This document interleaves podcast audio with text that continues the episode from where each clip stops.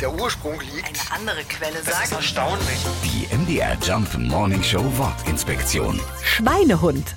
Sogenannte Sauhunde oder auch Schweinehunde waren im 19. Jahrhundert bei der Wildschweinjagd dabei. Besonders große und kräftige Schweine konnten den Jägern richtig gefährlich werden. Deshalb war es die Aufgabe der Schweinehunde, die Beutetiere so lange durch den Wald zu hetzen, bis sie müde waren.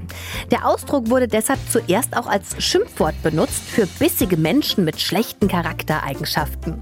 Heute benutzen wir den Ausdruck in dem Sprichwort der innere Schweinehund den inneren Schweinehund besiegen. Damit ist gemeint, seine Faulheit oder Lustlosigkeit mit jeder Menge Willenskraft zu überwinden.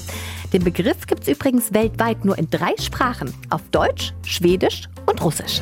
Die MDR Jump Morning Show Wortinspektion. Jeden Morgen um 6.20 Uhr und 8.20 Uhr und jederzeit in der ARD Audiothek.